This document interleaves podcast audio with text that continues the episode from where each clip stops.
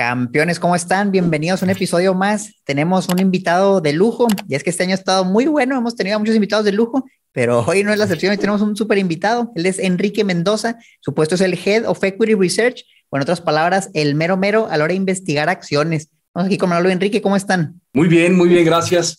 Encantado de estar con ustedes en su programa tan exitoso muy contento de estar aquí. Bienvenido, Enrique. Pues qué, gusto y pues vamos a aprovechar mucho porque los campeones nos preguntan mucho y hoy el foco también es platicar acerca de la bolsa, pero hemos tenido la bolsa con muchos enfoques, bolsa internacional, portafolios, fibras y hoy tenemos un temazo que no hemos cubierto y que creo que hay mucho intriga, apetito, interés, la gente quiere aprender y es hablar acerca de la bolsa mexicana.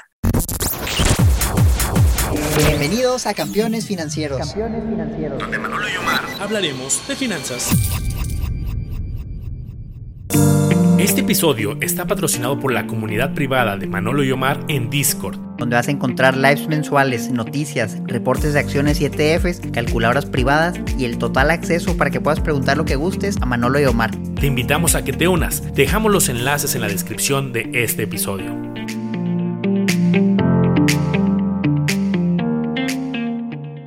Entonces, vamos a empezar por ahí justamente con una pregunta que nos han hecho los campeones muchísimos. Aquí ya tenemos el compendio de preguntas y es la cantidad. Cuando uno compara la cantidad de empresas que hay, por ejemplo, en la bolsa de Estados Unidos, pues hay muchísimas y cada semana, cada mes vemos un listado que se va incluso eh, creciendo este listado, que luego nos llegan a través del sistema internacional de cotizaciones y podemos tener acceso a ellas. Pero empresas mexicanas, yo lo he visto, Enrique, corrígeme si me como muy estable. Creo que no se ha superado la barrera de las 150, entre 145 y 150 empresas. Me queda claro que los tamaños son diferentes entre México y Estados Unidos, pero ¿por qué tenemos tan pocas empresas? Creo que no le hace justicia a la cantidad de empresas grandes y exitosas que hay. No, no, definitivamente, y eso es algo, eso es un tema interesantísimo y, y muy importante para, el, para los mercados financieros locales. Y además hay hay que tomar en cuenta que, en Estados Unidos se listan muchas empresas, aunque sean de otros países. O sea, puede haber empresas chinas o puede haber empresas mexicanas o argentinas como Mercado Libre, etcétera, que se pueden estar listando en, Nueva York. Pero, pero independientemente de eso, tienes toda la razón, hay demasiado pocas eh, comparado contra eh, mercados desarrollados o hasta con mercados parecidos al nuestro como Brasil. Y en ese sentido es el resultado de muchos factores. Eh, desde factores histórico-culturales hasta factores económico-financieros. Eh, es un tema en el que podríamos dedicarle muchísimo tiempo y la verdad es que sirve hasta para hacer una tesis o, para hacer un doctorado.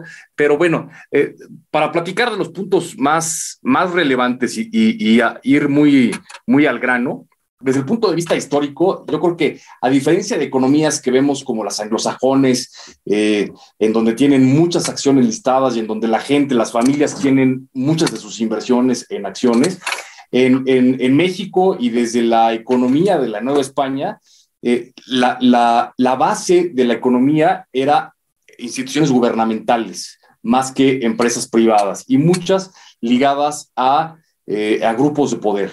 Eh, en aspectos culturales, a diferencia de las familias de Estados Unidos, eh, las familias de México en parte asustadas por los fuertes periodos de crisis este, que no han tenido en, Estados Unidos. Eh, la verdad es que aquí hemos tenido muchas devaluaciones muy, muy fuertes este, que no han vivido las familias de, Estados Unidos. Hemos visto este, las tasas que se van hasta el 80%, este, cosas que no han sucedido en, en, Estados Unidos y eso hace que, que, que, pues la gente sea un poco más temerosa también. Eh, pero además de eso, en, en, nuestros países la riqueza se busca por medios familiares, este, tratando de participar en grupos de poder. Este, muchas de las inversiones se han tratado de hacer este, en bienes raíces, eh, en instrumentos de renta fija, eh, tratando de, de de cuidar mucho el patrimonio.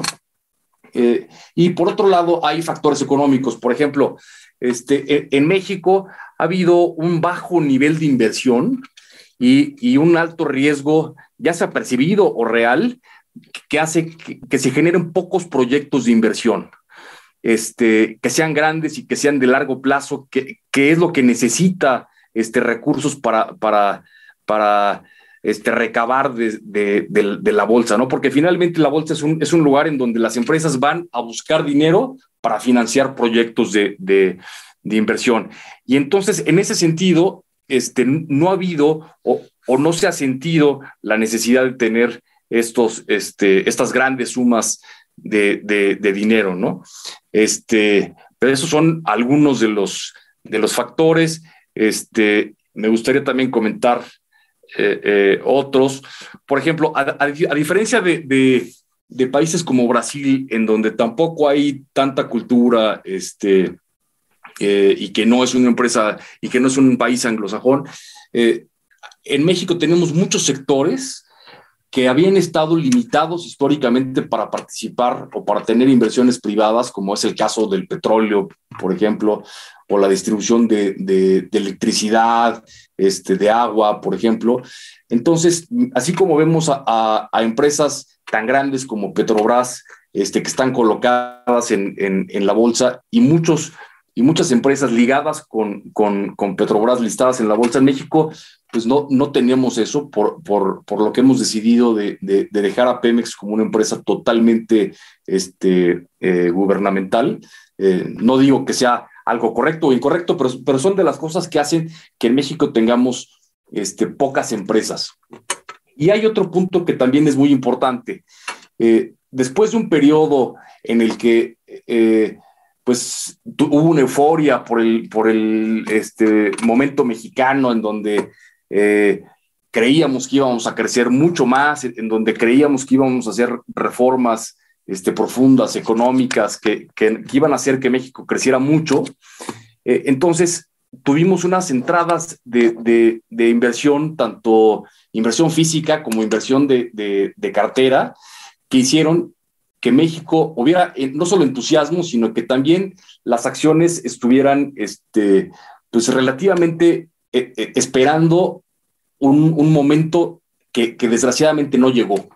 Eh, entonces, e, esa decepción eh, hizo que, las inversiones se, detuvieran y entonces hay muchas empresas que, que, se quedaron cotizando a niveles altos, pero que las, las mayores utilidades no llegaron en, de acuerdo a las expectativas que ellos tenían, ¿no?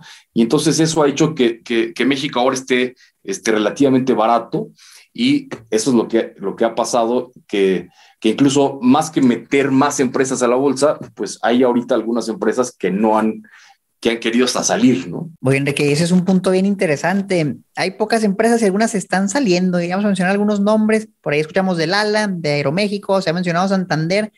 ¿Por qué se sale una empresa de la bolsa, Enrique? Si obtienes muchos beneficios, tú salir en la bolsa obtienes reconocimiento público, obviamente obtienes el dinero cuando sales a la bolsa pero si ya estás ahí, ¿para qué te sales? ¿Qué gana una empresa haciendo eso? Bueno, la verdad es que, que, no, es, no es el ideal salirse de la, de la, de la bolsa. Este, como bien dices, es algo que te da muchos beneficios, pero después de este, de este periodo de, de, euforia, en donde viene un periodo de, de escepticismo y de, menor inversión y menor crecimiento, las acciones de México, la verdad es que están tan baratas que, que ahorita las empresas que se colocan en bolsa dicen, a estos precios no voy a vender más. Al contrario, voy a ir por, por unas acciones que el mercado no está reconociendo el valor que realmente tienen. ¿no? Entonces, por eso van y, las sacan de las manos del público inversionista y se las quedan ellos porque ellos sí saben que valen mucho más de lo que está en el precio en este momento bastante interesante esto que nos comentas. Y eso me lleva también a una pregunta. Ahorita mencionabas, hay muchas empresas baratas y no solamente baratas en términos de evaluación, sino también en cuanto a lo asequible de costos, ¿no? Aquí para que los campeones tengan un contexto, pues muchas empresas luego vemos en Estados Unidos, no nos vayamos tan lejos, un Amazon, un Google, y pues puede ser prohibitivo, ¿no? El, el costo. Y yo, y yo he visto muchas mexicanas que 20 pesos, 30 pesos, 50. Entonces tenemos dos factores, costo muy asequible y aparte, ahorita hablabas de barato, que me imagino va por un tema de evaluación. Y ahí va por eso mi segunda pregunta. seguramente hay algunos sectores que dices, oye, está interesante, eh, pese a la coyuntura que nos has comentado.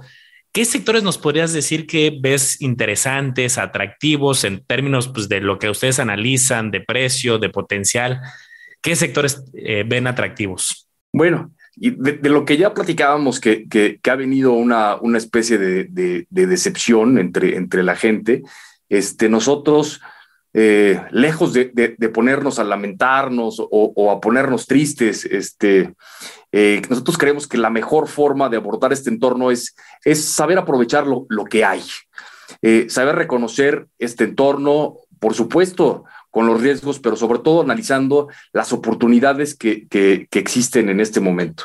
Y en este sentido, quiero platicarles sobre cómo nos ha ido con, con nuestras recomendaciones. Es, es, es, un comercial, pero la verdad es que es algo que, que, a nosotros nos da, nos da gusto porque mientras muchos inversionistas estaban tristes y desmoralizados, eh, diciendo, no, la cosa está muy difícil, no se sabe qué va a pasar, este, eh, mejor hago otra cosa. Este, eh, nosotros nos diferenciamos y, subimos nuestra, nuestra moral y con mucho cuidado hemos escogido ciertas acciones que han hecho que, por ejemplo, desde 2018 nos hayan dado un rendimiento del 66%. Estos son casi 48 puntos porcentuales arriba de lo que ha dado la bolsa en México. Desde 2019, 59%. En lo que va del 2022, eh, vamos prácticamente este, estables. En los últimos 12 meses hemos dado 26% de rendimiento, que son casi 4 puntos porcentuales arriba del IRT. Entonces, en general, este, nos ha ido bien. Eh, y en este momento creemos que los sectores ganadores del 2022 van a ser, por un lado, bancos. ¿Por qué, bancos? Eh, bancos que, tienen el permiso de aceptar depósitos y que entonces toman esos recursos para prestarlos. Y ahorita que están subiendo mucho las tasas de interés, todo el mundo escuchamos que, que si Banco de México ya subió la tasa o que si la puede volver a subir otra vez. Entonces, esta es una buena manera de, sacar ventaja de ese, de ese entorno.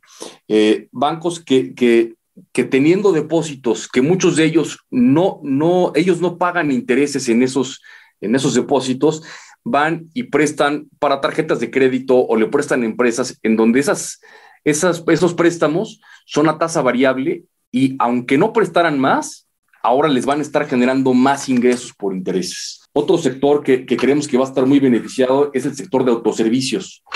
Eh, la verdad es que e, es un sector muy defensivo, eh, en donde, pues aunque haya crisis económica, eh, la gente de todos modos va al súper y aunque este, algunas personas este, no tengan empleo, de todos modos necesitan comer y entonces necesitan ir al súper. Y entonces estos, estos autoservicios han, han, tenido este, muy buenas ventas y muy buenas este, utilidades. Y la inflación, a diferencia de otros sectores, la inflación es algo que, no les perjudica tanto, porque fíjate que, eh, parte de los ingresos de los autoservicios es eh, que, vaya, que vaya la gente, pero que aparte el ticket promedio se incremente. Y cuando hay más inflación, entonces la gente a fuerza aumenta su ticket. Todo el mundo sabemos que, eh, pues hasta nos da coraje que, cada vez gastamos más en el súper por la inflación, ¿no? Entonces, esto también es un, es un sector que va a estar este, beneficiado. Y hay algunas otras empresas que se están recuperando de la crisis de la pandemia y que entonces tienen una, una buena expectativa de, crecimiento. Esos creemos que son los sectores que, que, van a estar siendo campeones este, en, en, 2022. Oye, Enrique, ahorita nos encantaría que nos platicaras acerca de algunas empresas específicas. Antes de eso, nada más quisiera replantear lo que mencionas. Nos hablas de varios sectores por lo que veo, defensivos que se van a beneficiar de la alta inflación, que se van a beneficiar de las altas tasas de interés. ¿Será esto un panorama para protegernos de algo malo en 2022 para la Bolsa Mexicana? ¿O cómo ves tú el panorama en general para las inversiones en México este año? Bueno, ese es un punto muy importante. En, en, 2022 no vemos una caída en la bolsa este, relevante y ni, tampoco vemos una crisis este, eh, de la que haya que temer. Eh, creemos que, que que los rendimientos tan importantes que hubo en, el 2021 pues va a ser difícil que se, que se sostengan en el 2022, pero de todos modos creemos que, que, la bolsa va a ir subiendo lentamente. Eh, con volatilidad, pero que, pero que va a ir subiendo lentamente. ¿Esto qué quiere decir? Puntualmente creemos que al cierre del 2022 la bolsa podría estar en 58.200 puntos.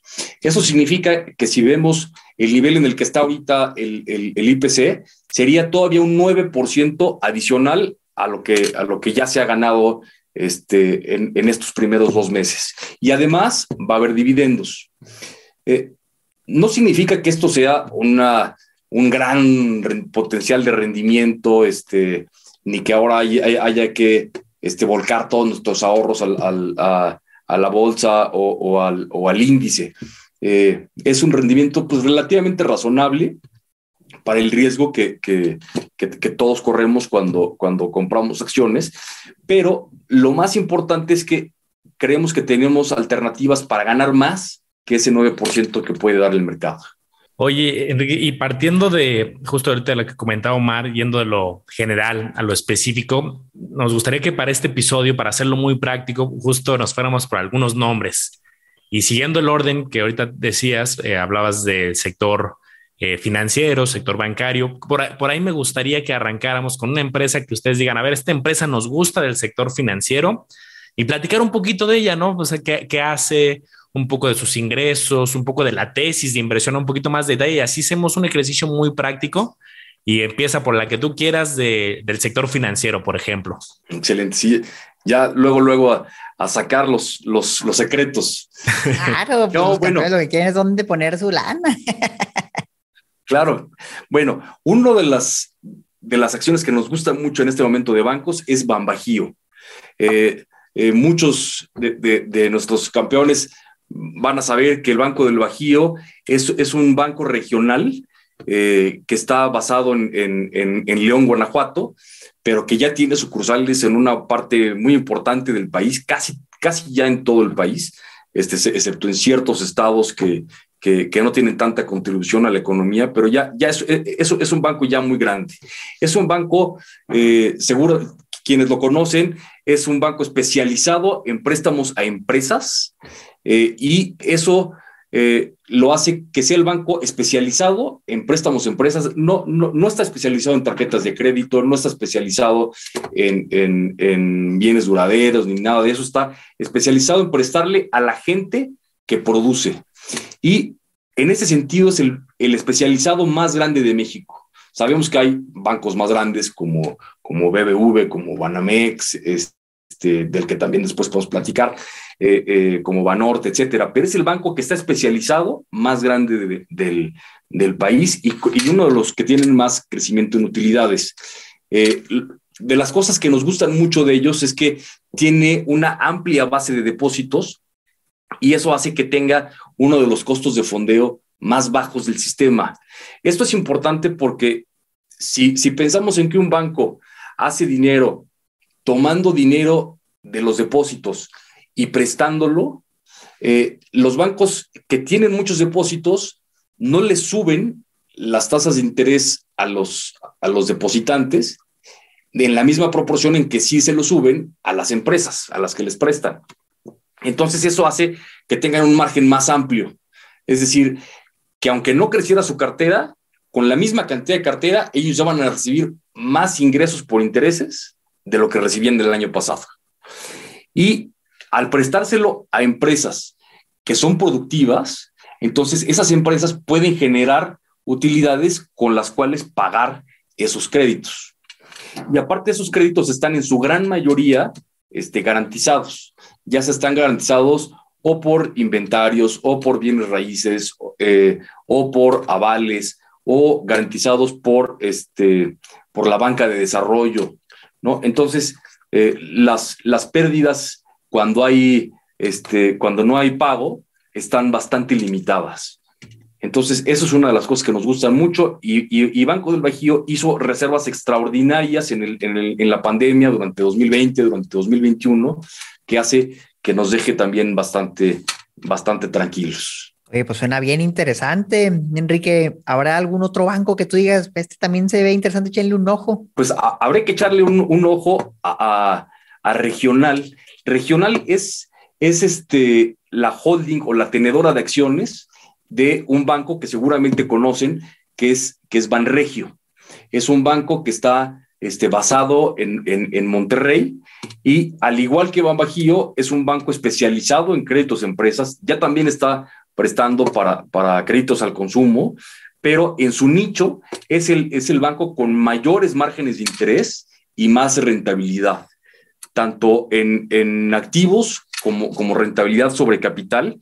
Y algo que es también muy interesante de, de, Banregio es que actualmente está desarrollando una especie de fintech eh, eh, que los que han escuchado de este término, eh, es, es una fintech que se llama Hey Banco, que es un banco que no necesita sucursales, que es algo hecho solamente a través de, Internet.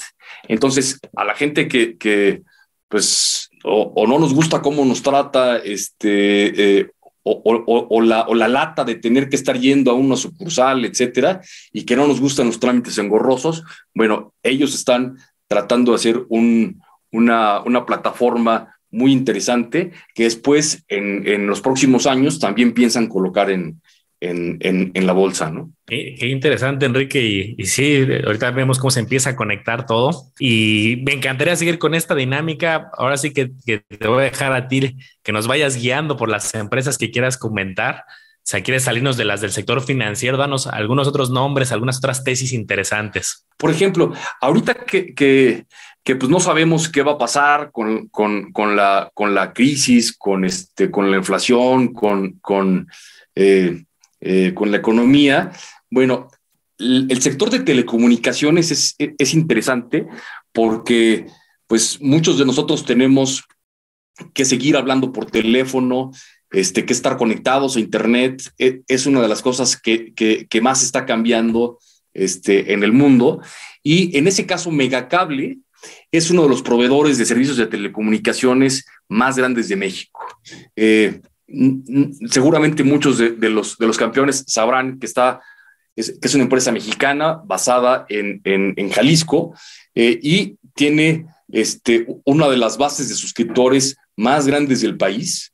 Se dedica a brindar servicios de televisión, eh, de datos, de telefonía este, fija y móvil, tanto a familias como, como a empresas, y es la empresa del sector que tiene más crecimiento. Todo el mundo este, los que ya tienen mucho tiempo eh, eh, de vida y, mucho tiempo siguiendo la bolsa, se acordarán de, América Móvil, de cómo salió Telmex y cómo creció tanto. Este, la verdad es que ahorita América Móvil y Telmex ya están en una fase de, crecimiento pues bastante más estable y en cambio la empresa de, telecomunicaciones que está creciendo muchísimo es, Megacable. Y eso es algo importante porque el, precio de la acción no ha reconocido que es la que más va a crecer. Entonces creemos que es ahorita una oportunidad muy importante. Oye, Enrique, a los campeones siempre les interesa mucho la inversión en bienes inmuebles. Siempre dicen, oye, pues yo quisiera algún día vivir de mis rentas, pero ahorita no tengo dos, tres millones para comprar un local. ¿Habrá alguna de las empresas que tienen ustedes en mente que se dedique a las inversiones inmobiliarias? Sí, sí, sí. Y la, y la verdad es que ese es un, te estás tocando un punto muy, muy interesante y muy importante porque muchos estamos acostumbrados a que la única forma de invertir en bienes raíces es comprarnos un departamento y esperar a que nos salga bien la inversión. Eh, es, es una inversión muy fuerte, que muchas veces nos lleva a pagarla 20 o 30 años y a veces sale muy bien, eh, eh, a veces se renta muy bien o a veces tiene, tiene plusvalía y a veces no. Y en cambio hay formas de invertir cantidades pequeñas pero que estén muy diversificadas y con las mejores ubicaciones y las que tengan más calidad. Y en, ese caso tenemos una, queremos decirles, de, de una fibra que se llama fibra terrafina, eh, que nos parece ahorita una, una oportunidad. Es una institución que se dedica solamente a bienes raíces eh, y está especializada en bienes raíces industriales.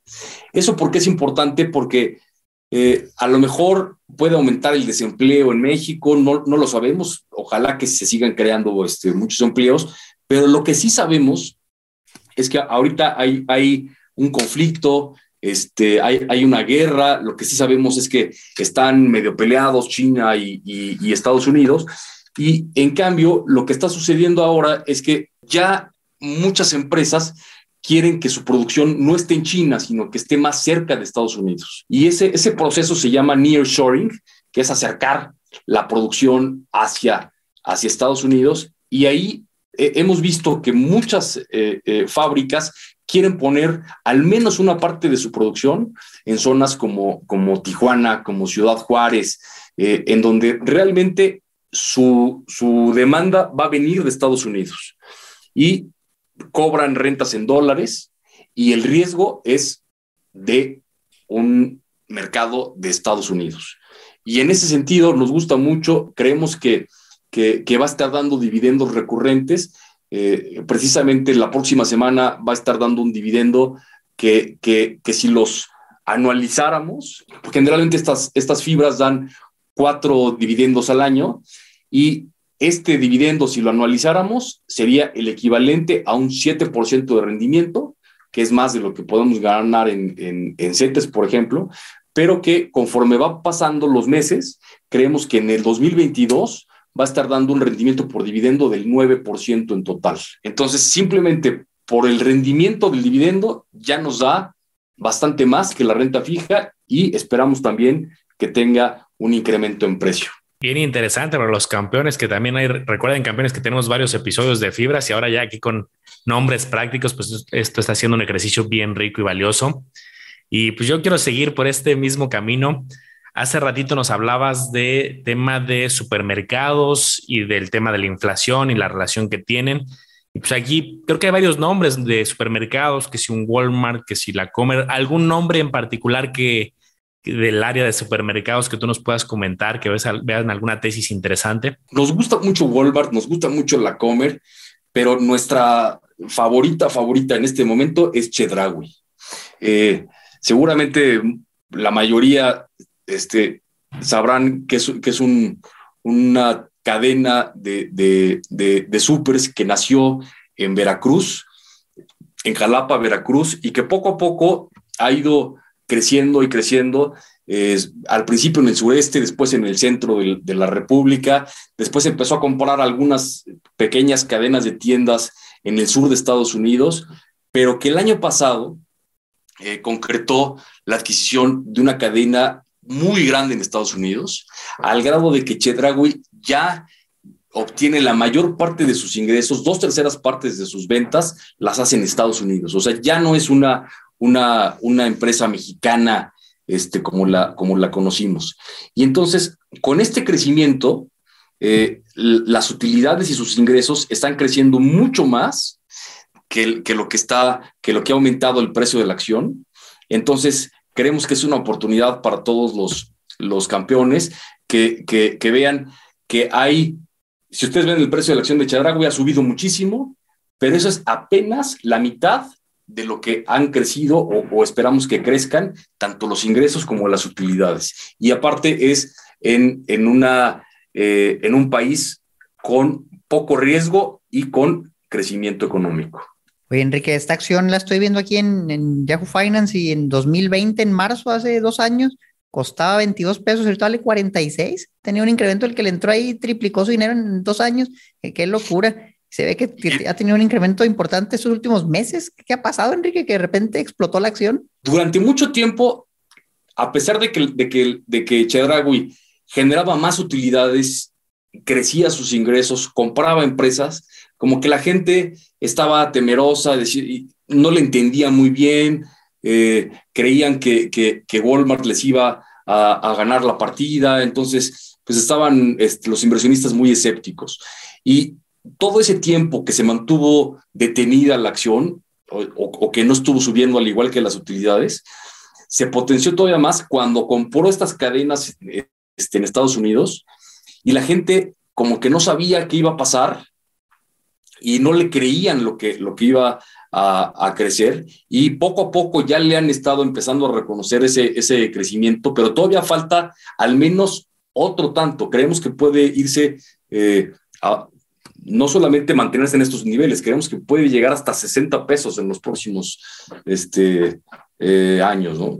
O sea, es algo que, que, ya el mercado está empezando a reconocer y que todavía hay oportunidad para, para, para seguir creciendo en un sector bastante defensivo.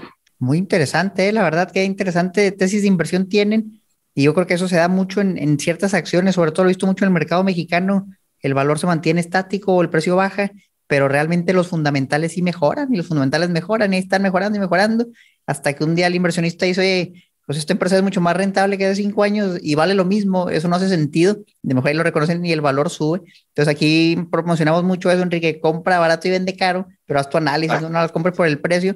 Yo creo que nos das información muy valiosa para que los campeones se agarren, vean los reportes y vean, oye, a ver cuánto crecieron sus ventas, cuánto crecieron sus ganancias, ya que tomen sus decisiones. Platícanos de una más eh, que te guste, sabes qué? que tú digas, esta creo que es una buena empresa para que le echen un ojo y la revisen. Bueno, seguramente todos los campeones conocen Starbucks. Seguramente todos los campeones conocen eh, Domino's Pizza, eh, Burger King. Eh, y entonces, en ese sentido, los invitamos a que inviertan en una empresa que se dedica a eso.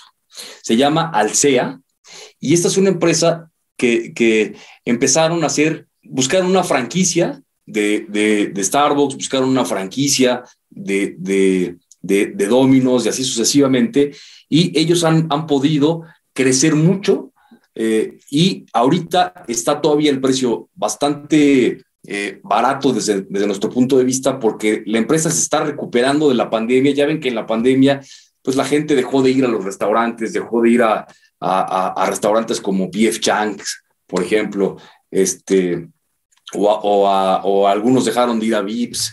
Este, y ahorita, conforme la gente está volviendo a salir a las calles, este, que tiene que ir a la, oficina, que tiene que ir a la universidad, pues entonces pasa por un Starbucks y entonces este, está, está empezando a comprar más. Y en ese sentido, este, creemos que esta es una muy buena manera de participar en estas este, franquicias exitosas sin arriesgar mucho, porque como ustedes saben, si, si, si, si, nosotros quisiéramos este, comprar una franquicia de, de Domino's o comprar una franquicia de, Starbucks, necesitaríamos muchísimo dinero y no sabemos si a esa tienda en en lo específico le va a ir bien o le va a ir mal. En cambio, ellos como son tantas tiendas, se pueden dar el lujo de tener algunas ubicaciones que no sean exitosas, además de tener mucha experiencia, pueden llegar a tener alguna que no sea exitosa, la cierran y no hay problema porque es parte de una cadena de tiendas muy grande algo que nosotros no podríamos hacer este, si nos dedicáramos exclusivamente a eso, ¿no?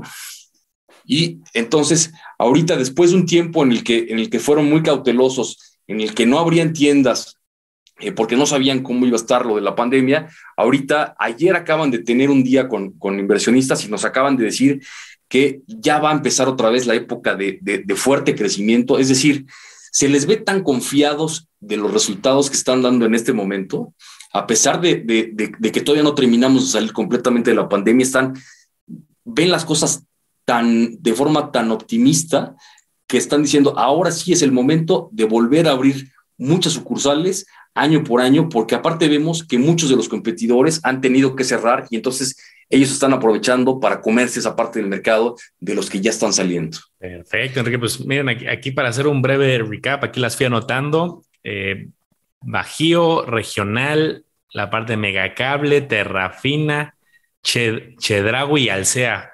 Pues nos has dado muchas ideas para que los campeones hagan su tarea, pero yo también eh, no me gustaría desaprovechar porque sabemos que pues, hoy con todo lo que está sucediendo, un campeón se mete a investigar estas empresas, pero también le sale la noticia por otro lado de eh, lo que está sucediendo en Rusia, lo que está sucediendo en Ucrania, que si Estados Unidos, la OTAN, diario están saliendo noticias ahorita. Y sí te me gustaría preguntarte, ese, por llamarlo de alguna manera, ese ruido externo, pero pues al final la sensibilidad de los mercados muy conectados, la globalización, eh, ¿cómo le afecta o qué, cómo, qué nos podrías decir ahí al respecto concreto del caso de Rusia y Ucrania? Es que son, son temas interesantísimos de los que podríamos hablar este, muchísimas horas, pero, pero tratando de, ir lo más al grano posible y, tratando de, de, simplificar lo más que se pueda para, para que quepa en este, en este espacio. Eh, la, la, crisis de, Rusia este, y, y, de Ucrania, eh, eh, para efectos del mercado de, valores, no vamos a hablar de la parte humana ni de la parte social, que es importantísima, ni tampoco de geoestrategia, sino, sino más bien del, del impacto en los mercados. Y específicamente en ese caso, vemos tres shocks para los mercados a partir de la, de la guerra de Rusia con Ucrania. El primero es el shock de commodities, es decir, un, un golpe que nos viene, que no esperábamos, que no teníamos en, en, la, en el radar y en commodities que ya ven que son materias primas. Eh, son, son productos que, que, todo, que todo mundo usamos eh, y que están aumentando mucho de valor. ¿Por qué están aumentando de valor? Bueno, hay que recordar que Rusia es en petróleo uno de los países productores de petróleo más grandes del mundo. En gas es el proveedor dominante de gas a Europa. En metales industriales es el principal proveedor de níquel, de aluminio y de paladio. En, granos, tanto Rusia como Ucrania, los dos son de los principales exportadores de trigo del mundo. Eh, tanto Rusia como Bielorrusia producen eh, una gran cantidad de potasio que es, es un ingrediente indispensable para producir fertilizantes. Entonces, lo que les quiero decir es que todos estos productos que ahora no sabemos si se van a poder estar mandando al mercado en la misma proporción en que lo hacían antes, eh, ahora van a tener un precio más alto. Y ese precio más alto, pues se traduce en más inflación, que es justo lo que ya de por sí, desde antes de la guerra, este, veíamos eh, con, preocupación que la inflación no, no se detenía. ¿no? Entonces, eh, ese, es, ese, es, uno de los canales de, de, contagio. Por ejemplo, el, el, petróleo, el, el, precio del Brent, eh, ya este, está a un precio muy alto y aparentemente se va a mantener arriba de los 100 dólares por barril durante un buen rato. ¿Eso qué significa? Que mientras no se logre que otros productores eh, generen más, más volumen. Eh, por ejemplo, ojalá que, Estados Unidos logre convencer a Arabia Saudita de vender más petróleo, sobre todo ahorita que hay, que hay precios este, altos, pero por lo pronto no ha sucedido. La OPEP ya dijo, ahorita no vamos a producir más. Ojalá que sí lo hagan en el futuro. Ojalá que Estados Unidos, Biden eh, y, y, en general el gobierno logre este, incentivar a los productores de Texas, de, de, shale, de, de, producir más y entonces que, que se logre este, estabilizar este mercado, pero, pero puede haber un tiempo este, pues relativamente largo en que los precios del petróleo estén, estén altos, que los precios del gas natural en, Europa estén este, 30% arriba de, de, de, antes de la, de la crisis. No podemos descartar que en la guerra este, pues, haya destrucción de, de, oleoductos, por ejemplo, que pasan por, por, Ucrania, de, eh, que, que, haya destrucción de infraestructura marítima en el, en el Mar Negro, que es justo este, hacia donde está este, Ucrania.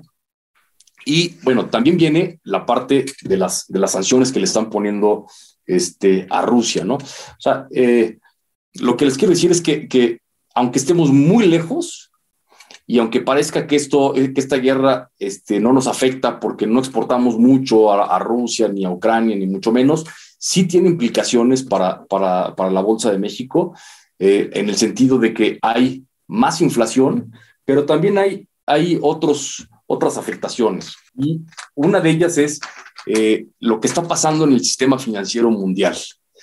si viéramos al sistema financiero como si fueran redes sociales, como si fuera Facebook o como si fuera este, Instagram o como si fuera Twitter. Bueno, mientras más gente esté conectada a Facebook o mientras más gente esté conectada a Twitter o, a, la red social que ustedes o, a TikTok, pues entonces es más valiosa la red. En el caso del sistema financiero es algo parecido. Mientras más gente esté o mientras más economías estén conectadas a esa red, entonces esa red es más valiosa y es más eficiente. Entonces, si yo estoy en Facebook, entonces puedo ver a todos mis amigos en Facebook y entonces Facebook se vuelve más eficiente. Si yo estoy en, en, un sistema financiero en el que todos estamos conectados, en, en que Rusia, en que China, en que todos estamos conectados, entonces ese sistema vale más y es más eficiente. Lo que está pasando ahorita es que los países de Occidente están sacando de la red a los rusos, a los... Eh, eh, yo no digo que no haya justificación de hacerlo, pero, pero eso tiene repercusiones. Eh, es decir, muchos productores de, pues, mucha gente que tiene ingresos o, que tiene riqueza en Rusia o en Ucrania, entonces en este momento no está pudiendo trasladar esos, esos flujos hacia Occidente ni de Occidente hacia, hacia Rusia. Y eso puede ser mucho tiempo. Eh, es importante decir que, que, que, tanto Rusia como China ya tienen sus propios sistemas, ya tienen sus propias redes, pero no son tan buenos como los, como los sistemas de, de, Occidente todavía, al menos todavía no son tan buenos. Eh, entonces eso dificulta el acceso al crédito, eso dificulta que, que, las empresas rusas y que el gobierno ruso a su vez haga pagos de los bonos, porque pues así como, como, eh, todo, como nosotros debemos algo, pues también Rusia debe y Ucrania también debe, y entonces si ellos no pueden pagar, entonces empieza un efecto de dominó en donde si uno no le paga, entonces tampoco le paga a otro y ese otro entonces es más difícil que le pague a, mi vecino y aunque estemos muy lejos, se puede hacer un efecto dominó en el que, en el que hay que tener cuidado, pero eh, habiendo dicho eso, también para, para, para no poner este, nerviosos a nuestros este, campeones, también hay algo que es, que es relevante decir. A diferencia de 2014, cuando le ponían muchas restricciones a Rusia, ahora lo que pasa es que Rusia ha estado trabajando en sus propias redes, ha estado trabajando, sobre todo las empresas más grandes, en que sus contratos ya tengan alguna cláusula que diga, bueno, si yo no te puedo pagar en dólares, te voy a pagar en otra moneda a un tipo de cambio eh, eh, equivalente, pero como que un poco preparados. Eso no quiere decir que, vayan a evitar un colapso de la economía de Rusia, pero eh, es, digamos que lo va a amortiguar un poco, ¿no? Y algo que, también nos debe dar tranquilidad por el lado positivo, que también hay que verlo, es que finalmente el dinero que existe en el mundo eh, no se va a destruir, sino que si ya ahora muchos de los recursos de los grandes inversionistas o, de, inversionistas medianos también ya no pueden entrar a Rusia y ya no pueden invertir en Rusia o en Ucrania o en países similares, ahora van a tener que irse a otros, a otros países. Y en ese caso, ¿a cuáles se van a ir? Pues a otros mercados emergentes. Rusia hasta, hasta, hasta este momento sigue siendo considerado un país emergente y puede dejar de ser considerado un país emergente y en ese caso, el dinero que se destina hacia países emergentes ahora se va a repartir entre los países emergentes que queden. Y unos de ellos son los países emergentes de América Latina, que producimos eh, materias primas también. ¿no? Entonces, eh, y que, y que, estamos alejados de la zona geográfica, que es más poco probable que tengamos destrucciones eh, y que tengamos un colapso en la economía. Y entonces por eso hay muchas personas que nos preguntan, oye, ¿cómo es posible que haya una guerra tan fea en, Europa y la Bolsa de México, al contrario, va subiendo más y está arriba de cuando empezó la guerra, ¿no? Y bueno, esa es una de las explicaciones de, de, de, de por qué está sucediendo esto. Qué interesantes tesis, oye, y no cabe duda, hace dos años hablábamos de que el petróleo era, el futuro del petróleo era negativo, valores negativos en los contratos futuros y ahora está arriba de los 100 dólares. ¿Cómo, cómo, cómo cambiado todas las cosas? La verdad que interesante está esto. No quisiera también desaprovechar, Enrique, para preguntarte, mencionamos mucho a lo largo de esta conversación, sabes que esta empresa está barata, esta empresa no hace barata, pero para un campeón que se va iniciando en este mundo, ¿qué es, es barato? ¿Cómo puede él saber si, si quiere comprar una de las acciones que mencionamos ahorita y le gusta? ¿Cómo puede él identificar si está barata? ¿Cómo la puede analizar? ¿Qué le podría recomendar? Yo creo que eso es algo importantísimo y eso es una labor que ustedes están haciendo muy, muy importante. Eh, ¿Cómo, cómo eh, debemos de entender este, y, cómo eh, protegernos a nosotros, proteger a, nuestras familias y cómo ganar dinero. Y una de esas formas es no dejándose llevar por modas, por tendencias, por lo que dice la gente. Eh, hay que darle seguimiento justo a lo que ustedes están diciendo. ¿Qué hace cada empresa para generar ingresos y utilidades? ¿Cómo le está yendo? Fijarse en la capacidad de cada empresa de generar utilidades a largo plazo, no, no en este trimestre, no en este mes, sino, sino la capacidad de generar utilidades a, largo plazo. Y en ese sentido, eh, yo estoy totalmente de acuerdo, hay que hacer una diferencia entre qué es un precio y qué es el valor. Eh, y para eso, lo que, lo que los invitamos es no, no dejarse llevar por el precio al que cotiza una acción, ni la gráfica de precios, que hay que tomarlo en cuenta, por supuesto, pero algo, algo que, nos, que nos interesa todavía más es cuánto vale, porque precio es cuánto voy a pagar yo, pero eso es lo que, lo que yo voy a entregar. Lo que me importa es el valor, qué voy a recibir yo a cambio. Y si yo no sé cuál es el valor, entonces nunca voy a saber si voy a ganar o si voy a perder. Nunca voy a saber si ya gané suficiente o todavía me falta. Entonces, para, para saber si está caro o barato, hay que compararlo contra las utilidades, hay que compararlo contra el patrimonio de la empresa, hay que comparar que hay unas empresas que a lo mejor tienen la misma utilidad, pero que están mucho más endeudadas o, más apalancadas. Entonces, haciendo esas diferencias es como, como creemos que, que, nos puede ir mejor. Eh, hay que hacer un análisis de la industria, este, hay que irnos especializando poco a poco, eh, no, no, meterle a todo lo que, se, a todo lo que, lo que hay, sino que poco a poco hay que ir entendiendo la dinámica de, de, cada industria que se comportan diferente, por supuesto.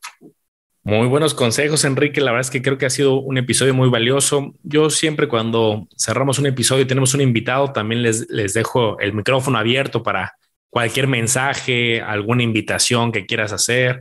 Eh, digo, creo que nos diste información tan valiosa que seguramente ustedes hacen mucho análisis diagnóstico y los campeones a lo mejor ahí podrían tener un acercamiento. Ahora sí que te paso el micrófono para cualquier mensaje de cierre que quieras dar. Bueno, este, que, que, se acerquen, que, que siempre sepan que, que, aquí damos recomendaciones en general que creemos que les pueden servir a todos y, que creemos que, que, han dado buenos resultados, pero que se acerquen también a su, a su asesor, al que los conoce mejor.